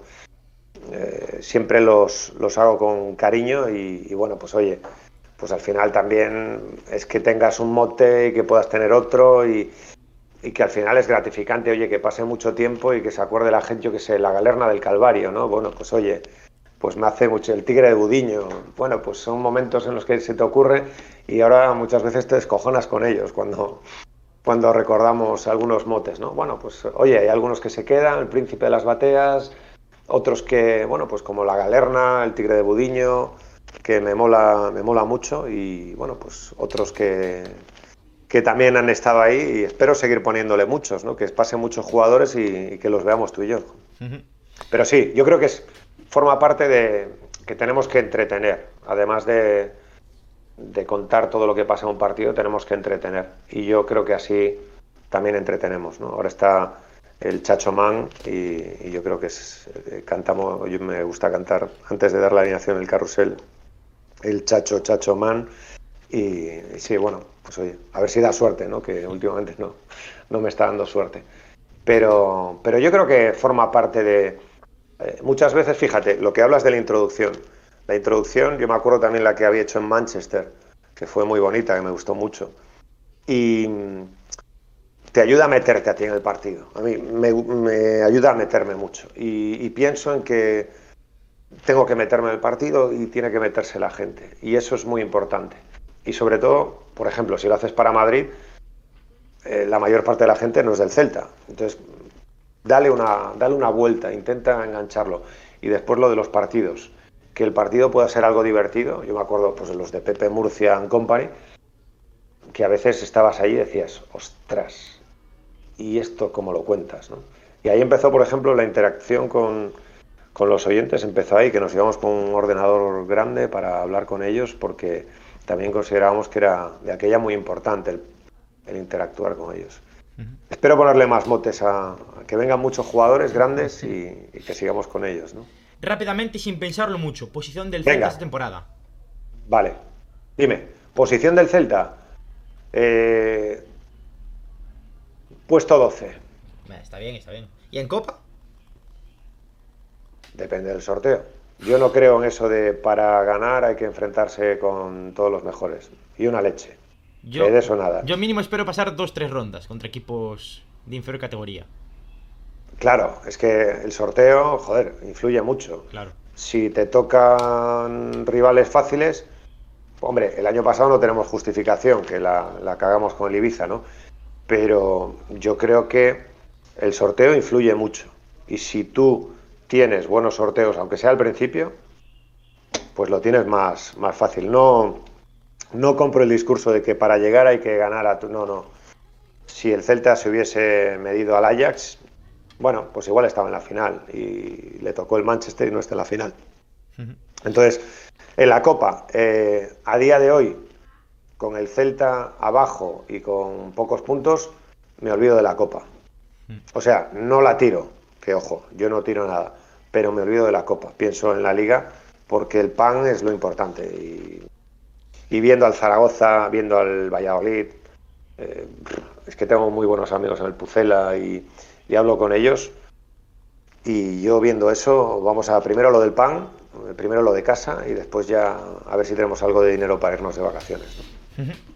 Pues poco más que comentar. Eh, llevamos una hora y 42 y de verdad que se me, Wow. se, se me pasó tal que así. De verdad, me parece que, que ha sido muy amena la, la charla. Eh, darte las gracias, Jacobo, de verdad, porque hablar contigo es una auténtica delicia, tío. Y, y nada, que me divierto muchísimo escu escuchándoos a, tanto a ti como a, a Paco como a Julio. Y ahora también me divierto mucho escuchando al grande de Alberto Cuña, que es un auténtico Hombre. fenómeno. Te echas unas risas en las retransmisiones con, con Boris.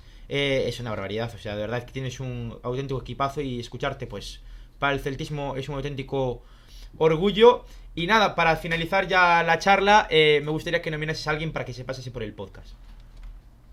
Que se pase alguien por el podcast, pues. mm, vamos a ver. Tiene que ser futbolista, No, exfutbolista. no, puede ser quien, quien tú quieras, quien tú quieras. A quien yo quiera. Claro, claro, claro. Pues mira, oye, ya que has hablado de Alberto Cuña, ¿qué te parece? Me parece increíble. ¿Eh? Pues mira, increíble. ahí así puedes entrevistar a varios a la vez. pues muchas Tiene un defecto, tiene un defecto que, que es del Atlético de Madrid, además del Celta. O sea que tiene una carga de es- eso no puede ser, pero, pero bueno, oye, no todo el mundo es perfecto. Ah, Alberto es un fenómeno, no pasa nada, se lo perdonamos. Pues mira, oye, si te vale la nominación, ahí queda. Me, qued- me parece perfecta. Pues nada, Jacobo, ha sido un placer tenerte aquí. Nada, eh, apoyad mucho esta entrevista, eh, dad like, suscribiros tanto aquí como en Spotify y el resto de plataformas digitales. Nos esperemos en el próximo directo. Un abrazo y a la Celta. Chao.